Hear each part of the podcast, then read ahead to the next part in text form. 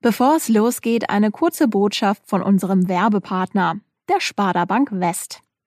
Zinsen gehören der Vergangenheit an und mein Sparschwein verstaubt in jedem Fall in der Ecke. Das Thema Geldanlage wird aber immer wichtiger und wir brauchen einfach moderne Alternativen. Deshalb ist es jetzt Zeit, aktiv zu werden. Dafür hat die Sparda Bank West einen ganz konkreten Tipp. Ein Online-Event, bei dem eure Fragen beantwortet werden, wie zum Beispiel, wie kann ich mein Erspartes sinnvoll anlegen? Was ist ein Fonds und ist mein Geld dort überhaupt sicher? Oder investiere ich doch lieber in Sneaker oder Taschen? Hier kommen die wichtigsten Punkte für euch zum Mitschreiben. Online-Live-Event der Sparda Bank West am 30. Juni um 18 Uhr. Anmelden könnt ihr euch ganz einfach unter folgendem Link sparda-west.de slash Aufwacher. Die Sparda Bank West freut sich auf euch. Und jetzt geht's los mit dem Aufwacher. Da haben die Städte und die Kreise ziemlich gute Arbeit geleistet. Die haben auf Facebook gewarnt, über die Medien gewarnt, auf den Seiten der jeweiligen Stadt Erklärungen und Fragen beantwortet. Bakterien im Trinkwasser. Es besteht akute Gefahr. Bei der Nachricht erschreckt sich, glaube ich, jeder von uns. Das Wasserwerk Mülheim hatte am Samstagabend Kolibakterien im Trinkwasser entdeckt und deshalb gab es für Ratingen, Mülheim, Oberhausen und Bottrop, also für knapp eine halbe Million Menschen, die Warnung, Wasser abkochen, nicht einfach so trinken. Da sprechen wir gleich drüber hier im Aufwacher. Rheinische Post Aufwacher. News aus NRW und dem Rest der Welt. Mit Benjamin Meyer, hallo zusammen. Und wir starten direkt mit unserem Hauptthema, die Kolibakterien im Mülheimer Wasserwerk. Mittlerweile ist die Warnung ja wieder aufgehoben. Solche Meldungen wie am Samstag verunsichern einen aber natürlich immer ziemlich. Deshalb sprechen wir jetzt drüber im Aufwacher mit meinem Kollegen und NRW-Reporter Viktor Marinov. Hallo Viktor. Hallo, grüß dich. Viktor, du hast das für uns am Wochenende beobachtet. Ähm, Kolibakterien klingt erstmal direkt ziemlich unangenehm. Wie groß war denn die Gefahr? Also muss ich mir Sorgen machen, wenn ich das Wasser am Samstag noch getrunken habe, ohne es wie von der Stadt empfohlen, drei Minuten abzukochen? Also es kommt ein bisschen drauf an. Wenn du das Leitungswasser getrunken hast, dann schon. Wenn du damit geduscht hast zum Beispiel oder gekocht hast, eher nicht. Aber auch wenn das in eine offene Wunde reingekommen ist und in die Blutbahn geraten ist, kann das schon problematisch werden. Das Leichteste, was einem passieren kann, ist so Magen-Darm. Aber unter Umständen, wie gesagt, wenn das ins Blut kommt, kann das auch äh, lebensgefährliche Infektionen auslösen, die man dann mit Antibiotika behandeln muss. Schlimmer ist es vor allem, äh, wenn es Säuglingen trifft oder ältere Menschen oder Menschen generell mit einem schwereren Immunsystem. Für die sind die Auswirkungen dann noch ein bisschen gefährlich. Man kann also schon sagen, für gesunde Menschen war das im Normalfall keine große Gefahr? Ja, genau. Also ich würde, wenn, wenn ich wüsste, ich, ich bin aus der Region und ich habe das Wasser getrunken, würde ich mich trotzdem bei meinem Arzt äh, mal melden, um sicher zu gehen. Aber ja, für gesunde Menschen besteht keine allzu große Gefahr wahrscheinlich. Trotzdem natürlich nicht ohne. Ähm, wie kommen denn solche Bakterien überhaupt ins Wasser rein? Also bei dem aktuellen Fall forscht man das noch nach, das weiß man noch nicht. Also der, da ist der Betreiber des Wasserwerks in Mülheim natürlich dran. Ähm, man muss sagen, dieses Wasserwerk, das versorgt auch 400.000 Menschen, also sind nicht wenige. Und es gibt auch ein Hygieneinstitut des Ruhrgebiets, das sitzt in Gelsenkirchen, das hat jetzt auch Proben entnommen und untersucht die gerade. Aber grundsätzlich kann es durch Tiere sein, es kann auch durch Menschen sein, dass sie die, das Wasser irgendwie kontaminiert haben, also entweder an der Quelle direkt oder in der Anlage selbst. Aber da muss man halt wirklich bei jedem konkreten Fall schauen, woran es liegt. Wie häufig passiert denn sowas eigentlich? Das ist jetzt ja kein Einzelfall, ne? Das ist kein Einzelfall, das passiert immer wieder. Also es gab auch Anfang des Jahres einen ähnlichen Fall. Die Aachener werden sich vielleicht erinnern, weil das war in Aachen und das hat auch alle Einwohner da betroffen, 250.000 Menschen. Und da hieß es auch von der Stadt erstmal das Wasser abkochen. Dann hat man das Ganze aber nochmal geprüft und geschaut, äh, was war da los. Und nur die erste Probe war kontaminiert mit E. coli-Bakterien und bei den nächsten 100 hat man nichts gefunden. Also man ging davon aus, dass, da ist irgendwie eine Probe äh, vertauscht worden. Die Warnung wurde ja mittlerweile aufgehoben, weil die Mitarbeiter vom Wasserwerk das Wasser geklort haben. Das klingt jetzt aber ehrlich gesagt auch nicht so gesund, oder? Da kann ich ja eher die Angst nehmen. Chlor im Wasser ist jetzt nicht super bedenklich. Das ist eine gängige Methode, Wasser so zu reinigen. Das nutzen viele Wasserwerke. Das Wasserwerk in Mülheim macht das standardmäßig nicht, aber die haben jetzt diese Methode nochmal extra eingesetzt. Und es gibt äh, nach der deutschen Trinkwasserverordnung gewisse Mengen, die zulässig sind. Und danach richten sich natürlich auch die Wasserwerke. Das ist schon mal gut zu wissen. Äh, ich war am Samstag tatsächlich noch in Ratingen, also in einer der betroffenen Städte bei Freunden, und die haben diese Warnung über eine App bekommen. Wie wurden denn diese Warnungen am Samstag generell verbreitet? Also sollte ja wirklich schon jeder mitkriegen, der davon theoretisch betroffen sein kann. Da muss man sagen, da haben die Städte und die Kreise ziemlich gute Arbeit geleistet. Also die haben auf Facebook gewarnt, die haben über die Medien gewarnt, die haben auch auf den Seiten der jeweiligen Stadt Erklärungen und Fragen beantwortet zu dem Fall. Das hat auch äh, der Betreiber gemacht. Und wie du meintest, es gibt auch die Warn-App Nina, äh, die ist von der Bundesregierung, da gab es auch eine Warnung. Das heißt, man muss einfach achten, dass man es mitkriegt erstmal und die Chance steht relativ gut, wenn die Städte so offensiv mit dieser Nachricht dann umgehen. Und ansonsten muss man einfach schauen, hat man es getrunken oder hat man damit vielleicht auch nur geduscht, dann äh, wie gesagt, ist es nicht so gefährlich. Dann nochmal eine ja, ganz grundsätzliche Frage. Ich trinke zum Beispiel eigentlich nur Leitungswasser. Wie sicher kann ich mir denn eigentlich sein, dass das auch wirklich ja, sauber ist? Gute Frage, das habe ich mich auch gefragt, weil äh, ich trinke auch meistens, wenn, um nicht zu sagen ausschließlich Leitungswasser. Aber man sagt ja auch nicht von ungefähr, dass Leitungswasser eines der kontrolliertesten Lebensmittel in Deutschland ist, weil das ist wirklich so. Also äh, in den Wasserwerken wird das durch zahlreiche Filter gejagt, durch Sand, durch Kohle. Es gibt verschiedene Methoden. Also zum Beispiel Chlor ist eine davon zum Desinfizieren, aber manche machen das auch mit UV-Strahlen. Und dann kontrollieren das natürlich auch die Gesundheitsämter. In, in, diesem Fall in Mülheim war das ja so, dass die Feuerwehr das entdeckt hat, weil es immer wieder Kontrollen gibt, die sowas verhindern sollen. Ähm, das heißt, sehr viel, sehr viele Sorgen braucht man sich da nicht machen.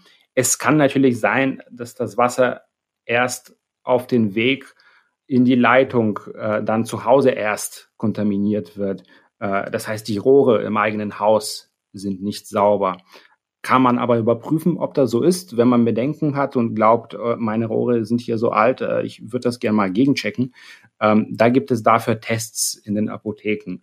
Die kosten so ungefähr 10 Euro und damit kann man das Wasser untersuchen auf Bakterien, auf Schwermetalle, zum Beispiel Kupfer. Mhm. Aber man kann auch eine Probe ins Labor schicken. Das, ich würde es nicht empfehlen, weil es mehr kostet und man muss auch einfach trotz dieser Einzelfälle sagen, Wasser ist einfach sehr, sehr stark kontrolliert in Deutschland, Leitungswasser. Also nicht wundern, wenn euer Trinkwasser heute ein bisschen anders schmeckt in der Region. Das Wasserwerk Mülheim hat geklort, weil Kolibakterien im Wasser gefunden wurden. Könnt ihr jetzt aber wieder bedenkenlos trinken. Danke für die Infos, Viktor. Danke dir. Sonderimpfaktionen. Das fordert der Nordrhein-Westfälische Lehrerverband für die Schulen bei uns. Sonderimpfaktionen kannten wir ja bisher zum Beispiel für bestimmte Stadtteile in NRW. Warum es diese Forderung jetzt von Lehrern gibt und wie das Land auf diesen Vorstoß reagiert, das weiß mein Kollege Maximilian Plück, Leiter der Redaktion Landespolitik bei der Rheinischen Post. Hallo Max. Hallo. Max, mehr als jeder zweite Mensch in NRW hat mittlerweile eine Impfung bekommen. Ähm, man hört das ja auch oft von Bekannten, die dann ganz froh erzählen, ey, ich habe die erste Impfung bekommen.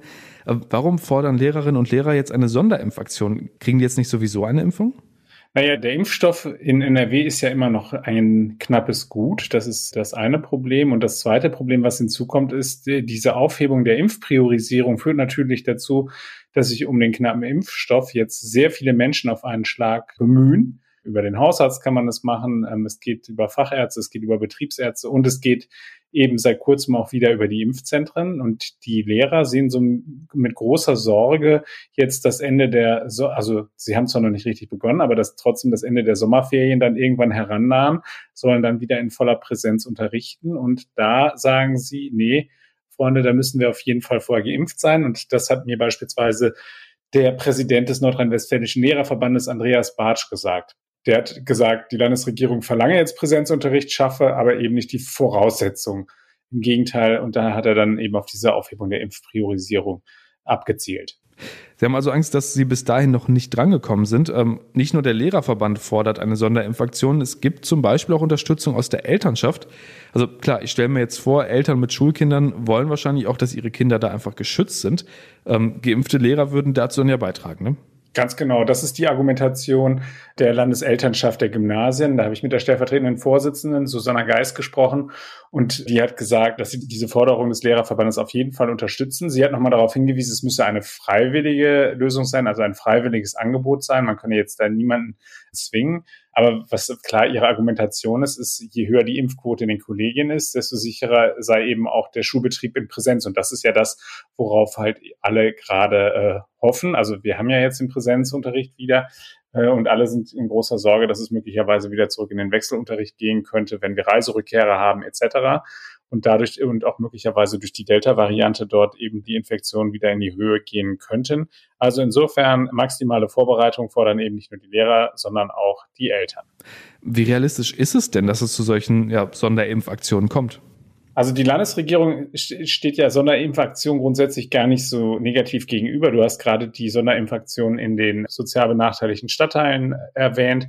Es gibt aber auch äh, jüngst eine Forderung, die vom NRW-Ministerpräsidenten kam, dass man Sonderimpfaktionen beispielsweise für die Hochschulen durchführt. Aber angesprochen jetzt auf eine Sonderimpfaktion für die Lehrer, ähm, habe ich da doch eine sehr reservierte Landesregierung äh, erlebt. Das Schulministerium hat sich da nicht so ganz in die Karten schauen lassen. Die haben lediglich darauf hingewiesen, dass sie in Vorbereitung seien, dass sie das äh, Infektionsgeschehen ganz klar im Blick haben und dass sie die Schulen rechtzeitig informieren wollen so dass die sich ja auch das neue Schuljahr dann äh, entsprechend auch vorbereiten können. Das NRW Gesundheitsministerium war da sehr zurückhaltend. Die haben gesagt, es gibt die Aufhebung der Impfpriorisierung. Dadurch könnten sich eben die Lehrer sowie alle anderen dann eben auch um eine Impfung bemühen. Und sie sind ganz zuversichtlich, dass man es schafft, dass man bis Mitte oder Ende Juli für jeden eine Erstimpfung zur Verfügung stellen kann. Jetzt muss man natürlich genau draufschauen, was für ein Impfstoff das ist. Denn dann kann es halt eben sein, dass der vollständige Impfschutz dann noch nicht gegeben ist, wenn man dann eben erst Ende Juli geimpft wird und dann nach den Sommerferien halt eben der Schulbetrieb wieder losgeht. Insofern, es ist, wird sicherlich weiter eine Diskussion bleiben. Andersherum könnten auch andere Berufsgruppen sagen, warum sollte man jetzt die Lehrer vorziehen? Äh, wir sind ja auch noch nicht geimpft. Also das ist ein, ein Verteilungskampf um ein knappes Gut. Du hast gerade mögliche Sonderimpfaktionen für Studierende und Hochschulbeschäftigte angesprochen, aber da frage ich mich ja schon, was ist denn da der Unterschied zu Lehrerinnen und Lehrer? Also wir sprechen doch schon seit Monaten darüber, wie wichtig Schulen sind und wie wichtig Präsenzunterricht ist.